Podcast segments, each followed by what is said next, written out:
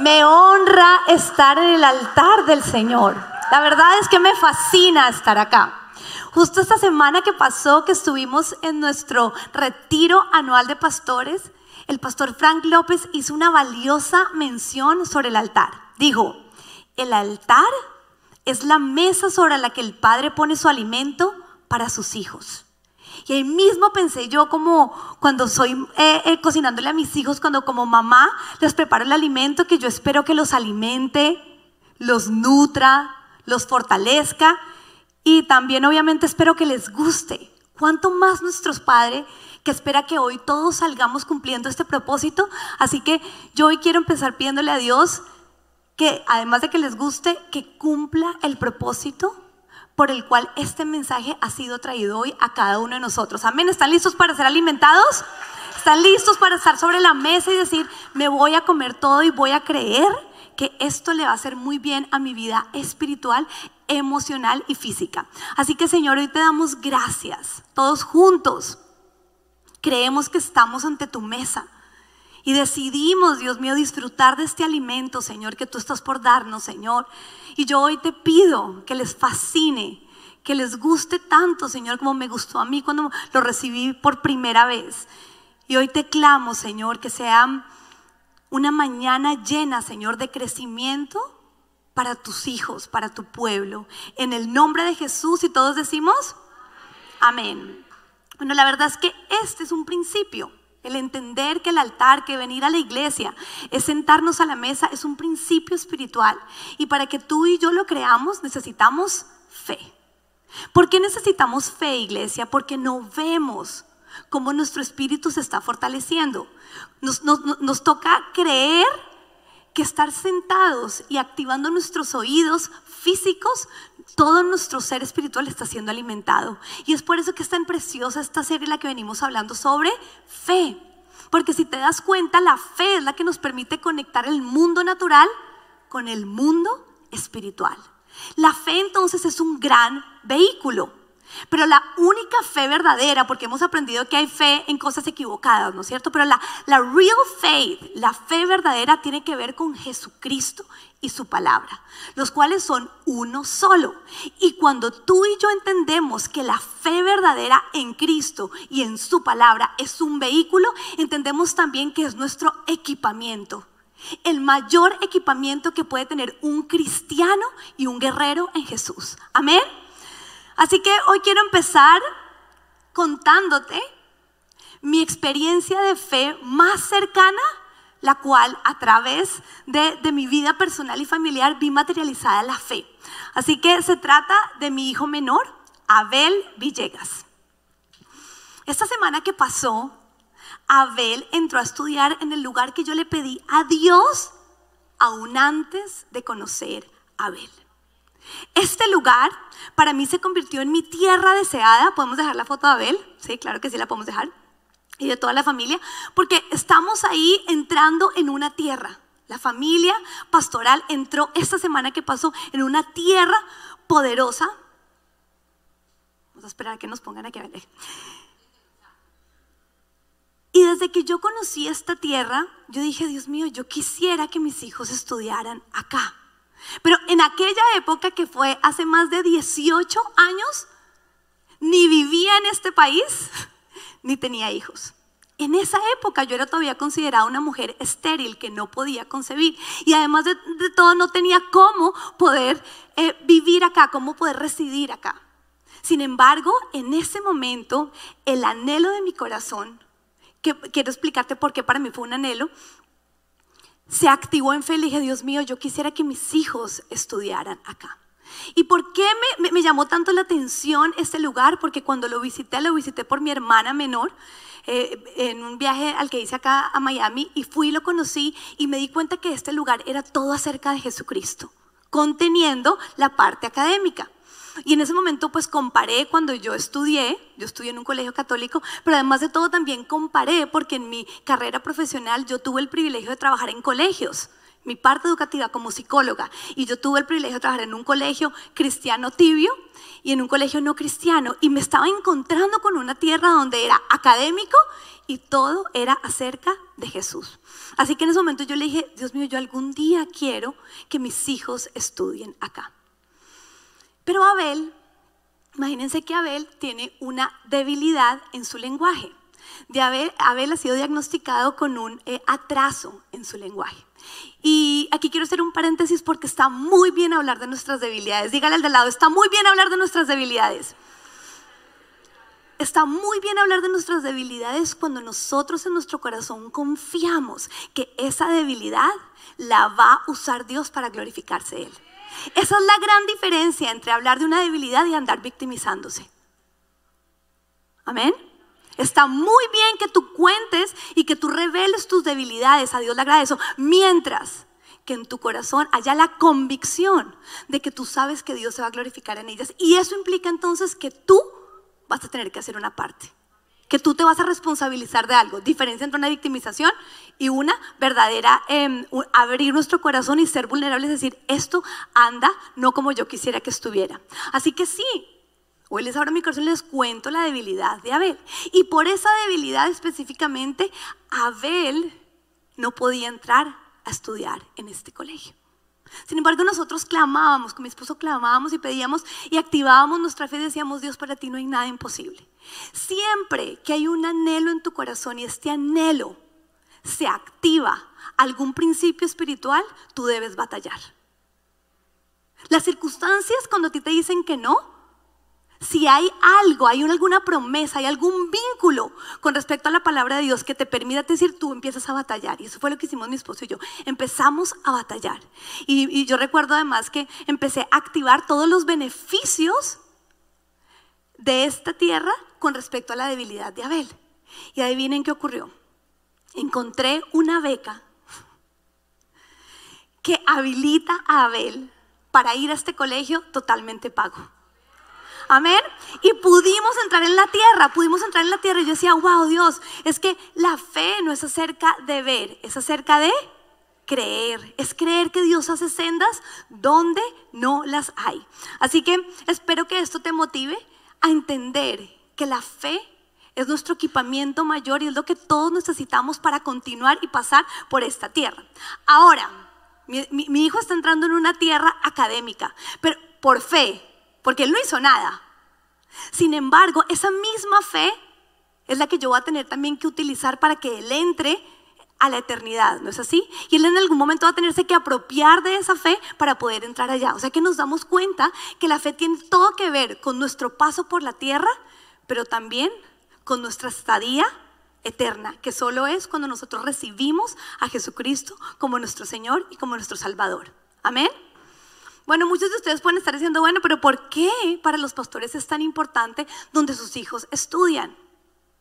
Y te voy a decir algo, ¿sabes por qué es importantísimo? Porque para Pedro y para mí, para tus pastores, todo es acerca de Cristo.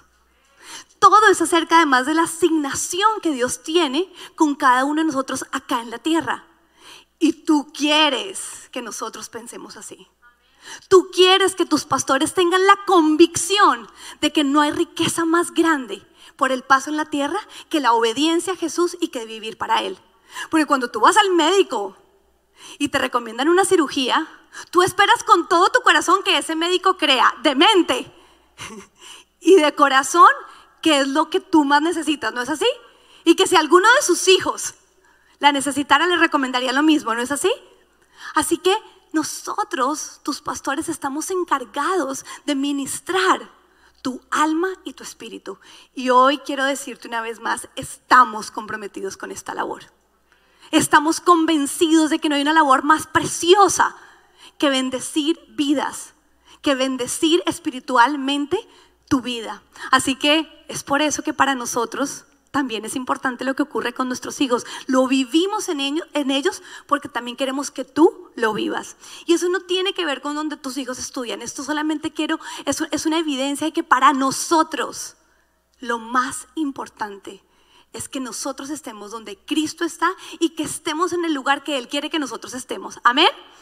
Bueno, así que hoy vamos a aprender sobre, vamos a seguir con nuestra serie obviamente de Real Faith, pero hoy vamos a ver cómo es importante que nuestra fe crezca y se fortalezca.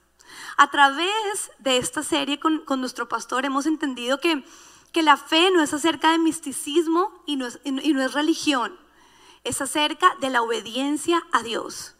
Y si tú ya lo has entendido, hoy también tú quieres que tu fe crezca y se fortalezca. Amén. Así que hoy vamos a aprender qué tenemos que hacer tú y yo para lograr que nuestra fe sea fuerte, sea grande, que realmente nos identifiquemos por eso. Así que vamos a Lucas 23, versículos 50 al 53.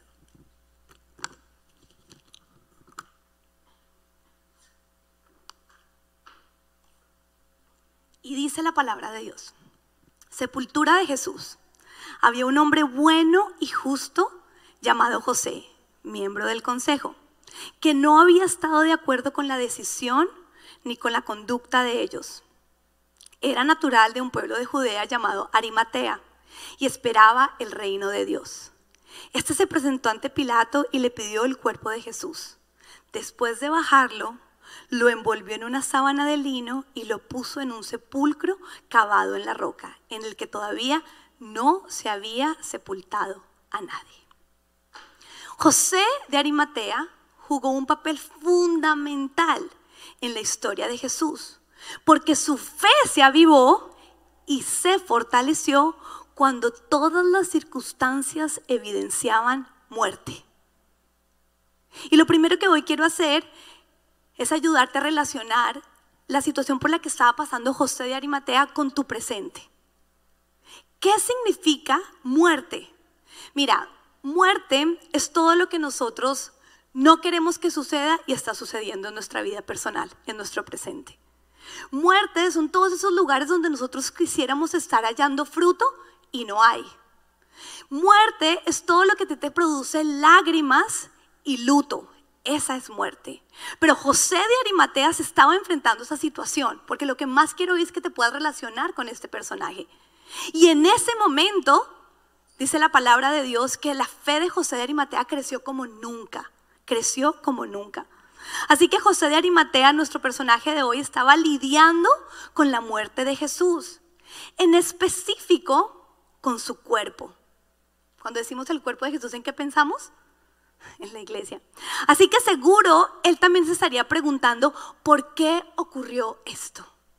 Y cuando nosotros nos enfrentamos a esas situaciones de muerte, nosotros siempre nuestra naturaleza y nuestra razón nos hace decir, ¿por qué? Why? ¿Por qué está pasando esto? Y eso es natural de nuestra condición humana. Pero siempre, apréndete esto, iglesia, siempre que tu razón te pregunte por qué, a ponerlo en pantalla esta frase, quisiera que, que se nos quede grabados a todos. Siempre que tu razón pregunta por qué, estaremos enfrentándonos en el escenario perfecto para que nuestra fe crezca y se fortalezca. Solo, aquí está la condición, porque no decimos todos juntos, solo.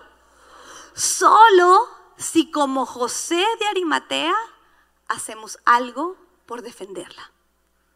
Así que aquí nos empezamos a dar cuenta que todos queremos crecimiento y fortalecimiento de nuestra fe, pero hay una condición para que esto ocurra. Es como cuando tenemos una planta, queremos que ella florezca. Ok, hay condiciones que son parte de nuestra responsabilidad como cuidadores de esa planta para que ella se fortalezca y dé su fruto. Lo mismo ocurre con nuestra fe. Y el Señor me regalaba entonces que para que nuestra fe se fortalezca y crezca tenemos que aprender a defenderla defenderla. Así que empecemos. El cuerpo de Jesús muerto, vamos a contextualizar lo que estaba pasando en la vida de José de Arimatea. El cuerpo de Jesús, ya fallecido, era una, era una ficha indispensable de la fe de los discípulos y de todos los creyentes de Jesús, también tuya y mía. Imagínate que la ley judía, judía, Jesús es judío, exigía que los sentenciados a muerte fueran enterrados antes de la puesta del sol. Sin embargo, para los romanos, ¿y quiénes crucificaron a Jesús? Sin embargo, para los romanos, ellos dejaban colgando en el madero a los cadáveres de los criminales ejecutados hasta que se pudrieran o los echaban en fosas comunes. Pero tú y yo ya hoy en día sabemos el final de la historia y sabemos cuán importante era el cuerpo de Jesús. Jesús siendo Dios completamente, 100% Dios, Él murió en cuerpo. Pero ese cuerpo hace parte de nuestra construcción de fe, porque Él tenía que resucitar en, en cuerpo. Los discípulos lo tenían que ver de cuerpo. O sea, que aquí nos estamos empezando a dar cuenta que la función, la asignación de José de Arimatea era una asignación muy importante para su fe personal, pero también para, su, para nuestra fe colectiva. El cuidado del cuerpo de Jesús. ¡Wow! ¿No es cierto? Cuando yo entendí esto, yo dije, yo quiero estudiar ese personaje.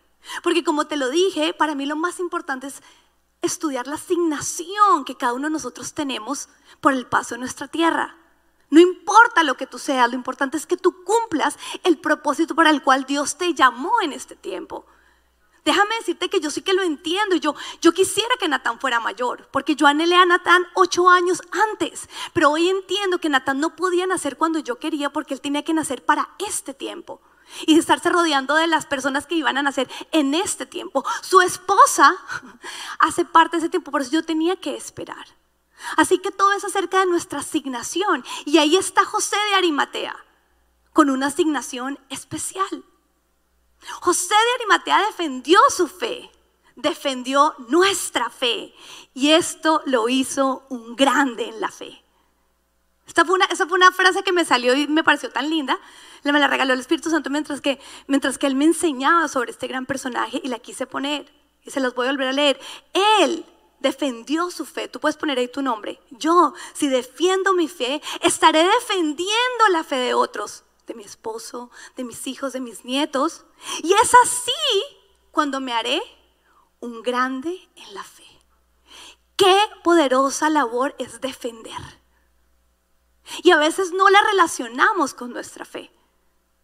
Es una acción de nuestra voluntad que permite que nuestra fe crezca y se fortalezca. Así que hoy vamos a estudiar cinco elementos para convertirnos en defensores de la verdad. Al seguir estos pasos, iglesia, tu fe crecerá. ¿Lo crees? Recuerda que necesitas fe para que esto eh, eh, eh, sea una verdad en tu vida. Pero cuando tú defiendes la fe, tu fe crece. Amén.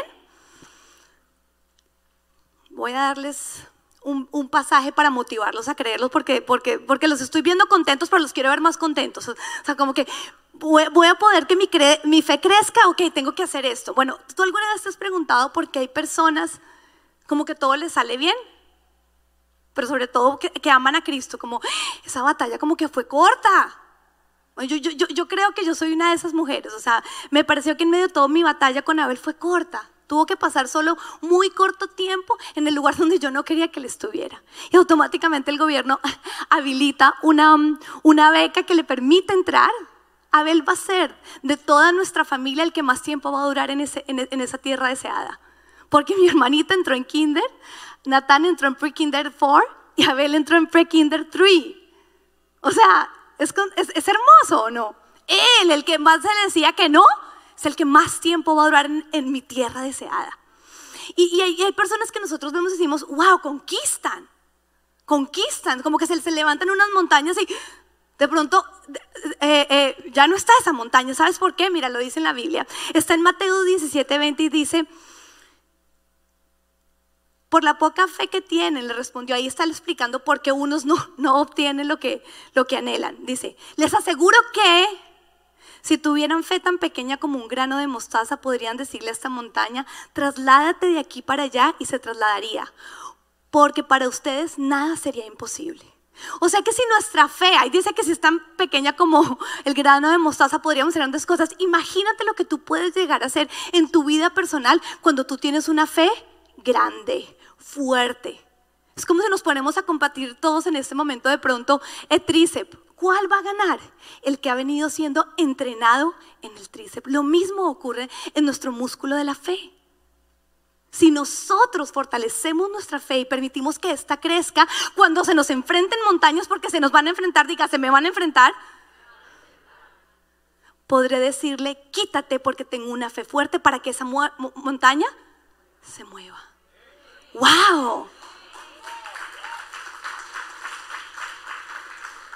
Así que espero que ahora todos con ese aplauso digan, yo quiero ser esa persona que tiene ese tipo de fe. Así que voy a extraer estos cinco puntos y los voy a aplicar en mi vida. Los voy a creer y los voy a aplicar en mi vida porque quiero ser un hombre o una mujer de fe. De fe. Amén. Entonces el primero, ser miembros. En el versículo 50 del pasaje que les presenté, donde se nos habla sobre la sepultura de Jesús, nos dice que José de Arimatea era un hombre bueno y justo, nos dice su nombre, diga, a Dios le importa mi nombre, ¿quién soy yo? Y era miembro del consejo.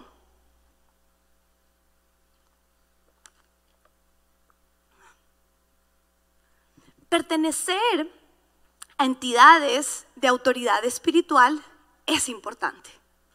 Ahora, por ejemplo, yo ya que entré a este lugar, que es una, e, es una entidad de tipo espiritual, yo ya me inscribí para ser una volunteer mom.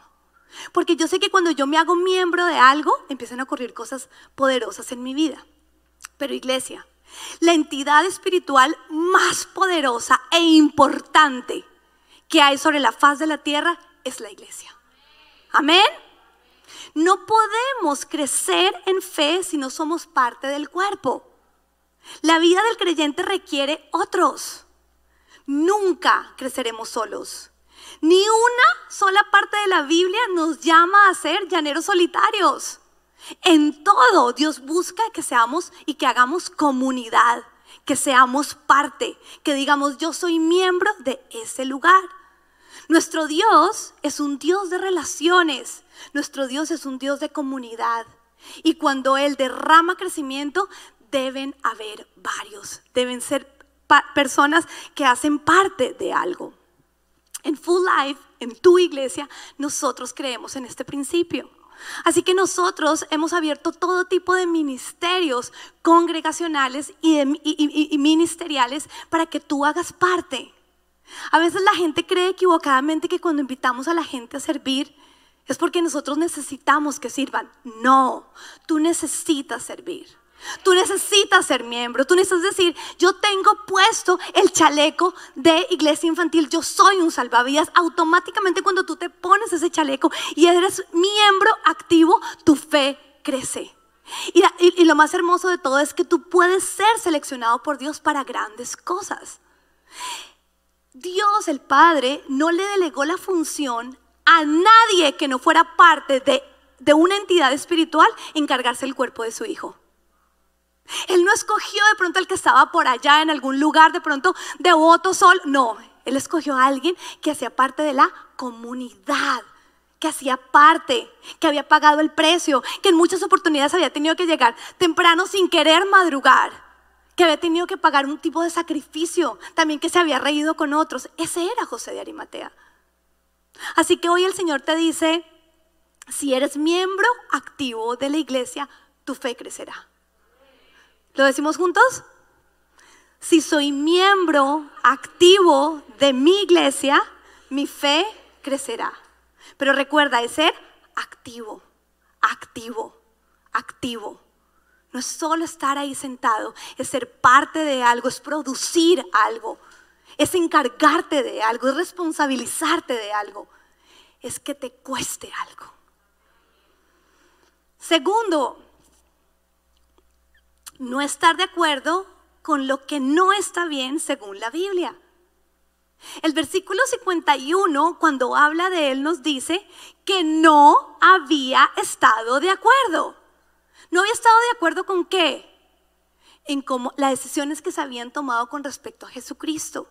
Él no había estado de acuerdo.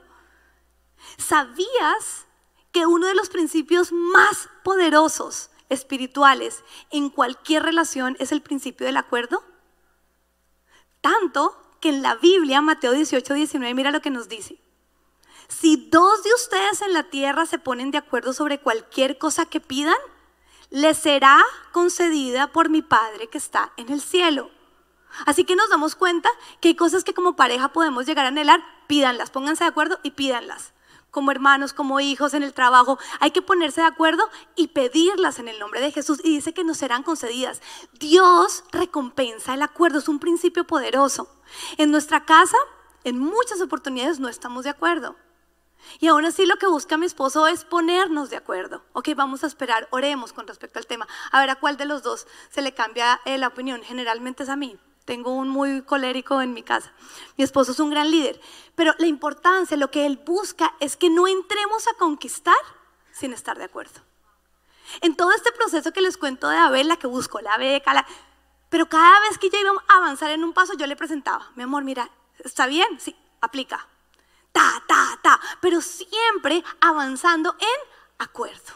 Es un principio poderoso. Así que el desacuerdo también es altamente poderoso y recompensado por Dios. ¿Desacuerdo en qué iglesia? En lo que le desagrada a Él. Mira, ese tema de peace and love, eso es un tema hippie. Tú y yo no somos hippies. Tú y yo somos guerreros, tú y yo somos miembros del reino de Dios. A ti y a mí no todo nos tiene que parecer peace and love, no. Hay cosas que nosotros tenemos que decir, no estoy de acuerdo. Y cuando tú lo haces, el Padre te recompensa. En todo, di todo.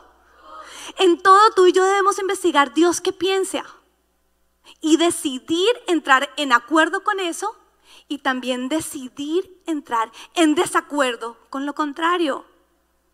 Ahora, para poder lograr esto, suena muy fácil, ¿no?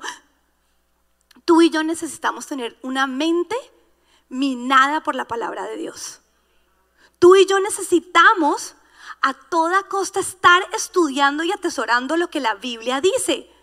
Tú y yo por eso necesitamos tanto venir a este lugar. Mira, en este retiro pastoral donde nos reunimos pastores, nos concientizaron de cuán poco tiempo pasas tú recibiendo mensajes de vida. Hemos volteado las cifras para ayudar a la gente a que haga deporte, como mira, de tantas horas semanales, si tú entrenas 40 minutos, te estás dando cuenta que son como 5 horas semanal, o sea, no es nada. Pero si nos damos cuenta cuánto tiempo duras tú en la iglesia, semanal, es súper poco. Es por eso que además tiene que ser todos los domingos, es el día del Señor, Él necesita alimentarte. ¿Cuánto tiempo estás pasando tú enfrentándote a la verdad como lo estás haciendo en este momento versus enfrentándote a la mentira? Todo el tiempo estamos siendo bombardeados. Un comercial, eh, cualquier cosa que estamos escuchando que no va con respecto a la Biblia, está minando nuestra mente. Nuestros oídos y nuestros ojos no dejan de ver, dice la palabra de Dios, que no se sacían. Y con esto, con esta conciencia, yo dije, wow, es tan poderoso y es tan importante venir a la iglesia. Es, es, espectacular que esta iglesia tenga miles de espacios donde tú vienes a sentarte y a recibir, porque como hoy lo estamos aprendiendo, no es sentarte a recibir, es sentarte a crecer, a fortalecerte. Amén. Así que necesitamos llenar nuestra mente de la verdad. Pero ahora te voy a decir una cosa, no es suficiente solo decir, no, no, sí, no estoy de acuerdo. Tú necesitas manifestarlo. Tú necesitas decirlo. ¿Qué hizo José de Arimateo? Él dijo, no estoy de acuerdo. Necesitamos establecer la verdad. Mira, si en la escuela de tu hijo a él le están enseñando algo que tú sabes que va en contra de la Biblia, tú tienes que decirle a él, eso no es verdad, eso es mentira, y eso te maldice. Pero además, tú tienes que ir al colegio, presentarte al principal y decirle, eso que le están enseñando a mi hijo es falso, está mal y no lo bendice. Tú tienes que establecer e, esas realidades en tu vida. Tú tienes que ir. Tú tienes que defender la verdad. Tú tienes que ir y decir las cosas que están mal, no solo quedarte con, ay, sí, no, defender es ir y hablar las cosas. Y cuando tú lo haces, serás un buen padre. Porque te voy a decir algo, ser buen padre y ser buen madre es defenderlos a ellos. En este momento, cuando ellos son menores de edad, no solo es alimentarlos, no solo que coman bien, no solo que duerman, no. Nuestra labor al ser padres es defenderlos. ¿Y defenderlos de qué? De los engaños y de las mentiras de Satanás. Mira, cuando yo estuve en la graduación de mi hijo mayor en esa tierra, la principal mencionó un estudio.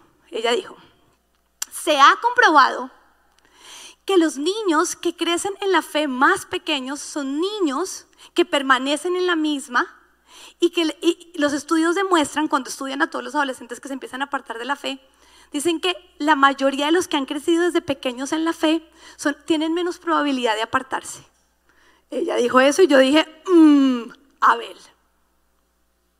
Automáticamente, solo Natán, quiero los dos. Y fue cuando dije, Abel no tiene por qué pasar más tiempo en un lugar donde no le están enseñando de Cristo. Voy a hacer todo lo que tenga que hacer, voy a activar mi fe para que él pueda recibir también esta verdad. Así que cada vez que tú le enseñas a tu hijo sobre la verdad, tú lo estás defendiendo, tú lo estás bendiciendo. Tú le estás a él diciendo, sabes que tú vas a tomar decisiones sabias en tu futuro. ¿Por qué? Por mi defensa. ¿De qué? De la Biblia. Así que vamos a decir todos juntos, empoderados, si decido no estar de acuerdo con lo que no está bien, según la Biblia, mi fe crecerá. ¿Lo decimos juntos? Si decido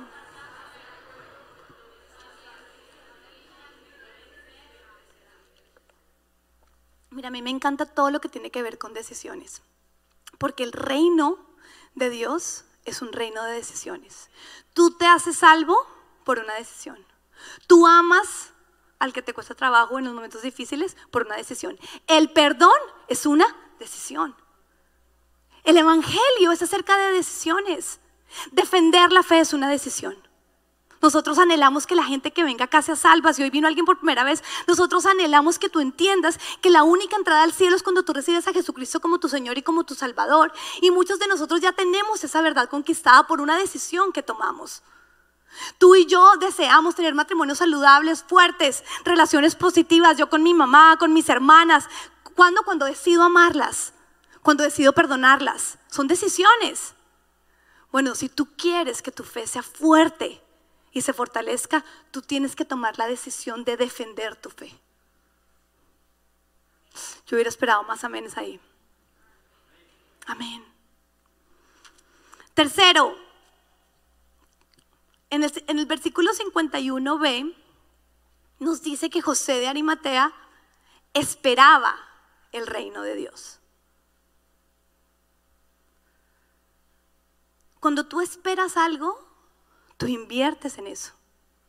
Esperar es todo menos no hacer nada. Nosotros creemos que cuando vamos al doctor y nos ponen a esperar es, mire, tómese una hora para no hacer nada y ponerse bravo. No, esperar, esperar en el Señor es hacer. Porque no te lo dices, esperar es hacer. Yo esperaba que Abel pudiera entrar. Bueno, ok, tenía que hacer algo. Es imposible que cuando nosotros creemos y esperamos algo nos quedemos totalmente quietos. No va a ocurrir nada. José de Arimatea dice la Biblia que él esperaba el reino de Dios. A Jesús lo crucifican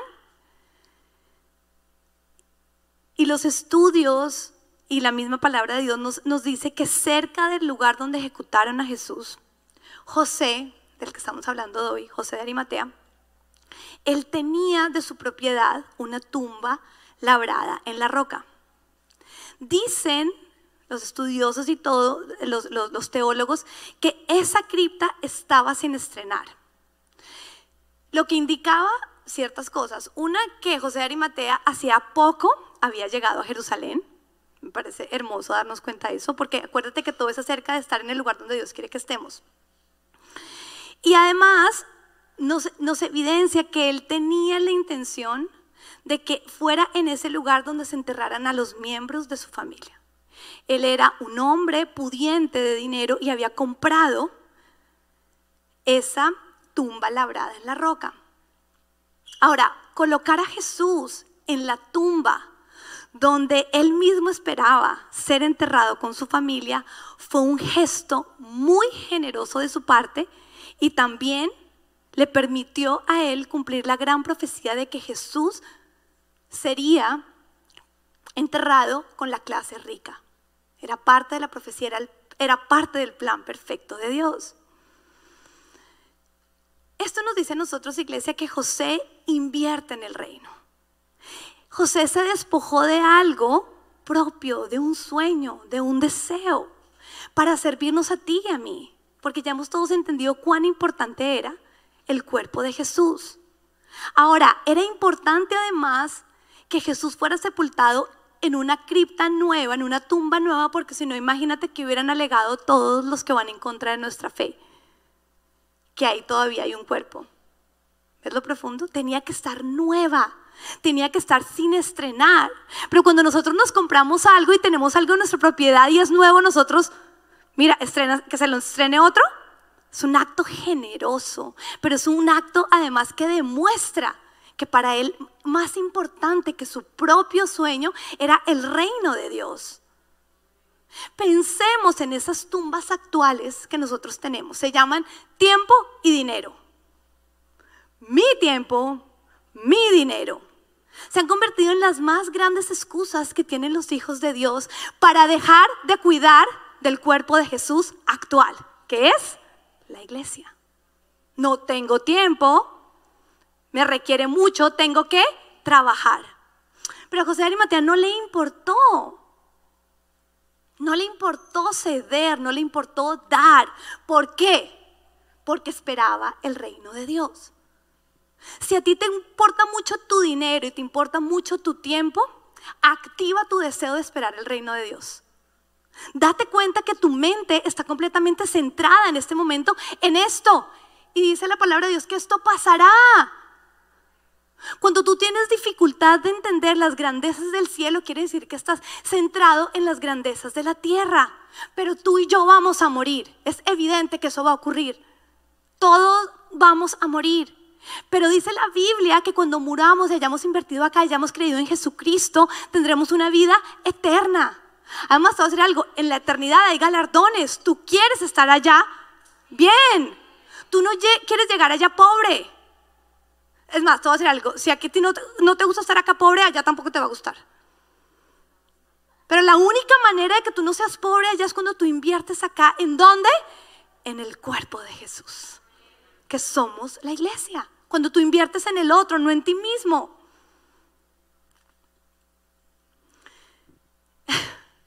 Cuando estuve en, Israel, este fue mi lugar favorito. Cuando, cuando entendí esto, se me llenó el corazón. Cuando yo estuve en Israel y entré a la tumba vacía, yo me descompuse. Yo me tuve que apartar y duré llorando. Me pareció tan conmovedor saber que había estado ahí el cuerpo de Jesús. En un 99.9% dicen que es ahí donde, donde ocurrió, que esa era la cripta comprada por José de Arimatea. Le había pertenecido a él y ahí habían puesto el cuerpo de Jesús. Y lloré. Sueño volver a ese lugar. Cuando tú vas a Israel, tú vas a tener tus momentos especiales con Dios, pero este fue el mío. Y haciendo esta prédica me di cuenta que fue muy similar a lo que yo sentí el día que inauguramos este templo. Wow. Porque es acerca de territorios espirituales que cuidan del cuerpo de Jesús.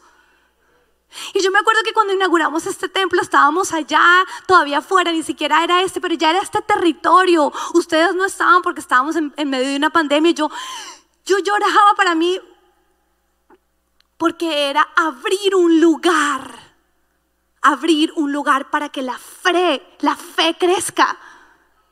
Era necesario que Jesucristo fuera enterrado, fuera, permaneciera en una tumba. ¿Y cuántos días? Era necesario para que se cumpliera el gran propósito de resurrección. Amén. Pero él tenía que estar ahí. Él no podía haberse quedado como los romanos querían en una cruz para que los animales se comieran su cuerpo. Era necesario que alguien se diera, lo entregara, lo que le había costado, independiente de que este fuera un hombre que tuviera mucho dinero, ese territorio le había costado. Y ahora ya no era para su familia, era para Jesús. Ahora entiendo por qué sentí algo similar.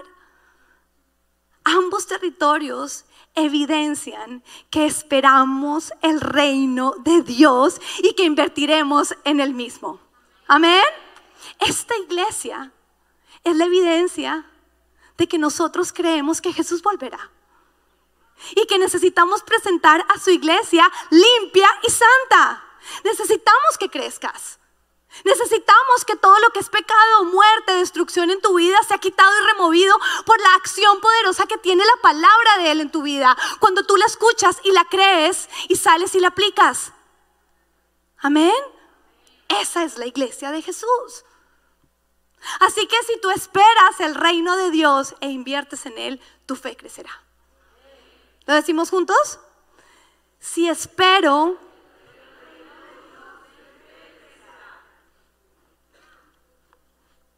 Cuarto, pedir lo correcto. En el versículo 52 dice que este se presentó ante Pilato y le pidió el cuerpo de Jesús. Déjame contarte la historia de José de Arimatea. En Juan 19:38 nos dicen que José de Arimatea era un discípulo de Jesús pero secreto, por su temor a los judíos. ¿Por qué les temía? Porque ellos despreciaban a Jesús. Ya él ya era conocedor de Jesús, pero él lo hacía en secreto. Y sabía además que si él expresaba su fe, no dudarían en expulsarlo de la sinagoga. Y si alguien cerca de él también lo hacía, también lo expulsarían. En esa época ser expulsado de las sinagogas significaba ser despreciado, rechazado y marginado por los demás judíos, o sea, por la misma comunidad. José en un momento no se atrevió a decir abiertamente que tenía fe en Jesús, pues hacerlo en ese momento le implicaba perder su posición y su prestigio. Pero esa es la historia de José de Arimateo antes o sea que antes de que antes de tener la valentía de ir a, Pilato a pedir el cuerpo, quiere decir que nuestra esta es la evidencia de que nuestra fe crece. Yo, cuando pensé en eso, yo dije, sí, yo me acuerdo que al principio a mí me costaba trabajo hablar de Jesús. Después de universitaria, a todo el mundo le hablaba de Jesús. Cualquier receso que tenía en la universidad, tratata, sacaba Biblia y empezaba a predicar. Pero esa no fue mi historia al principio. Esa puede ser no ser tu historia tampoco. Y puede que esa sea tu condición presente, actual. Todavía tú no te atreves a defender a Jesús. Pero no te puedes quedar ahí. Tú y yo tenemos que crecer. Cuando, cuando José se presenta ante Pilato y pide su cuerpo. Este es un acto que evidencia ya que creía en Jesús, o sea, ya había creído, eso ya lo vimos, pero además estaba dispuesto a cuidar de su cuerpo, a cuidar de él. Había avanzado. Tú y yo debemos pasar del temor a la valentía. Tú y yo hay áreas en nuestra vida que están llenas de temor. Ok, hoy el Señor te dice, es hora, ¿Es hora de qué? De que pases. Es hora de que crezcas. Pero ¿cómo voy a crecer? Porque ¿cómo crezco? Defendiendo. Defendiendo. ¿Cómo? Tengo que presentar el Evangelio. Tengo que decir las cosas que veo que están mal. Según tengo, que, tengo que empezar a proclamarlo. Porque es la única manera como tu fe va a crecer. Si aprendo, esto es aprender a pedir lo correcto. Mira, nosotros equivocadamente creemos en nuestra relación con Dios que pedir lo correcto es pedir lo que yo quiero. Por eso hay tantos cristianos frustrados. No pidas conforme a tu corazón. Pide conforme al corazón de Dios. Yo me examinaba y yo decía, ok, esta petición de Abel, los estudios lo demuestran, tu palabra dice que si de pequeño yo quiero que Abel aumente eh, eh, su, desarrollo del lenguaje, claro que sí, pero lo que más quiero es que ame a Jesús.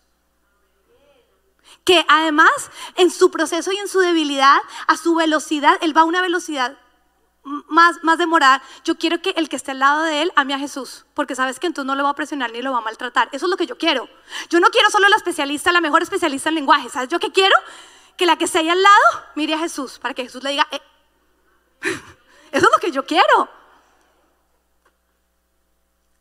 Así que cuando yo me di cuenta que lo que yo quería iba alineado al propósito de Dios, y, Señor, y además tú vas a utilizar a Abel para tú ser glorificado, lo quiero en ese territorio. Además que estoy convencida que va a ocurrir. Mi profeta en mi casa, que es Natán, ya un día en la mesa nos dijo, el que mejor va a hablar aquí de los cuatro es Abel. Ya, él ya lo profetizó, él es, él es el profeta. Yo le dije, Natán, tú eres el profeta de Dios de esta casa, amén. Eso quiere decir que tu hermano va a hablar mejor que tú. Sí, mamá, va a hablar mejor, amén. En la mesa. Y esa es mi promesa. Pero mientras tanto, yo quiero que Abel esté en el lugar más seguro. ¿Y sabes cuáles son los lugares más seguros? Donde Cristo reina. Donde su palabra reina. Asegúrate que tu familia siempre esté en los lugares más seguros. Este es el lugar más seguro para tus hijos. Aquí. Acá acá se nos dice que no hay nadie más importante que otro. Acá se nos enseñan verdades. Acá se nos dice, acá se les enseña a ellos que su autoestima no es acerca de lo que ellos tienen. Acá su autoestima es acerca de lo que Dios dice de ellos. Es tan poderoso este lugar. Acá se nos enseña que el que más sirve es el más grande. Acá se nos enseñan principios de vida. Así que aprende a pedir lo correcto. Hoy te invito a que esas, esas, esas peticiones que vienes, filtrarlas por la Biblia. Filtralas. Busca promesas que sustenten tus deseos. Yo escuché una, una esposa un día en consejería que me dijo, lo peor que le pasó a mi esposo fue volverse rico. Wow. Desde que se volvió rico, se volvió infiel. Entonces hay veces que nosotros anhelamos cosas que no nos van a hacer bien. Así que hoy filtra tus peticiones y aprende a pedir lo correcto. Amén. Digámoslo todos juntos, si aprendo a pedir lo correcto, mi fe crecerá.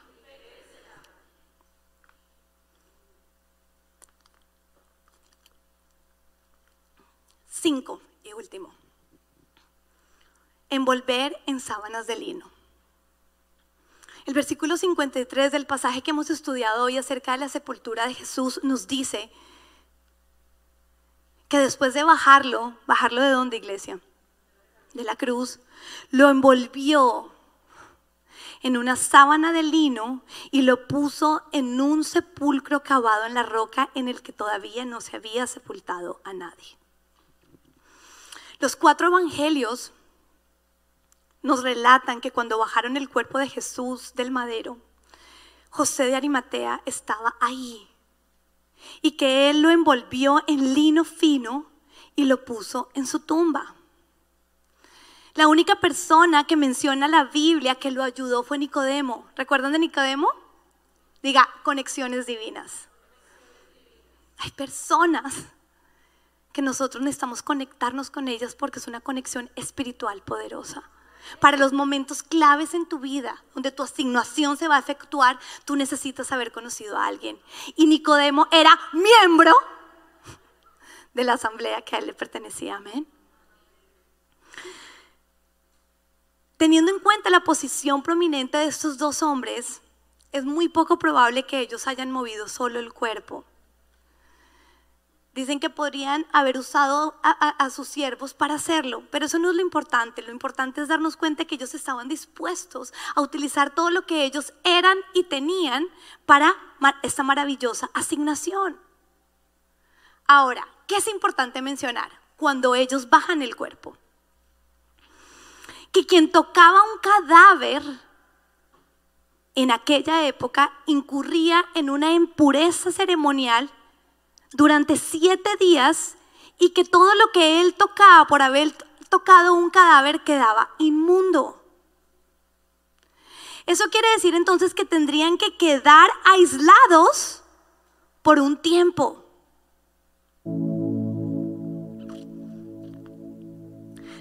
esto nos evidencia entonces que José de Arimatea y Nicodemo iban a permanecer aislados durante la semana de la Pascua que venía y se perderían de todas las celebraciones.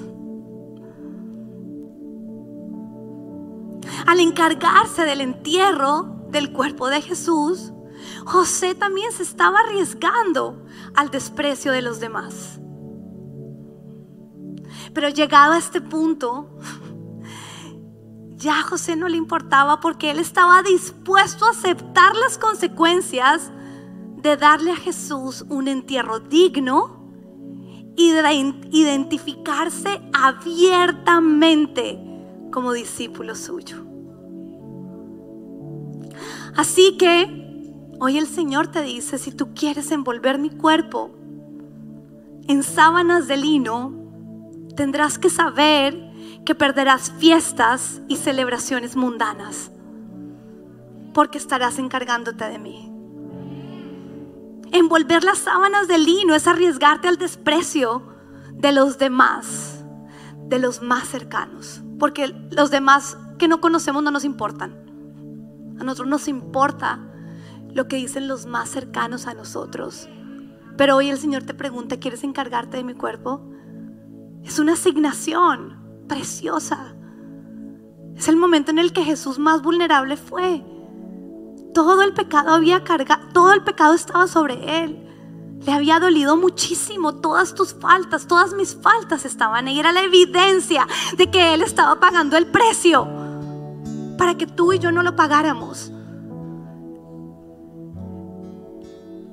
Y ahí estaba José y Nicodemo diciendo, no importa, vamos a tener que apartarnos, nos vamos a perder de las fiestas, no importa, nos van a llamar y nos van a desprestigiar todos los que creyeron que él debía morir, no importa. Tú y yo tenemos que aprender a decir, no importa, porque tú importas Jesús, porque me importas tú. Envolver las sábanas de lino es identificarte abiertamente como un discípulo de Jesús. Y al hacerlo, tu fe crecerá y se fortalecerá digámoslo juntos, si envuelvo en sábanas de lino a mi Jesús, mi fe crecerá. Concluyamos, iglesia. Vamos en este momento a meditar cuál ha sido el plato que el Padre hoy nos dio para alimentarnos. todos los que estamos aquí tenemos cinco áreas en nuestra vida. Cinco. No hay ninguno acá que no tenga alguna de esas áreas. Todos. Nuestra área espiritual, nuestra área física, nuestra área relacional, nuestra área profesional y ministerial. Bueno, pueda que en tu área física esté la montaña y tú hayas hecho todo hasta el momento porque esa montaña se quite. Tú estás pasando por un dolor crónico, hay una enfermedad, no sé, hay algo. No estás pudiendo dormir. Eh, ahí, ¿dónde está ubicada? En tu área física. No está en tu área relacional. El que no puede dormir eres tú, no tu esposa. Bueno, también de, de paso, pero, pero realmente tu montaña está en tu área física y tú has hecho todo. Pero tú quieres que esa montaña se mueva. Quisiera que en ese momento tú identificaras dónde está tu montaña, en cuál de tus áreas está.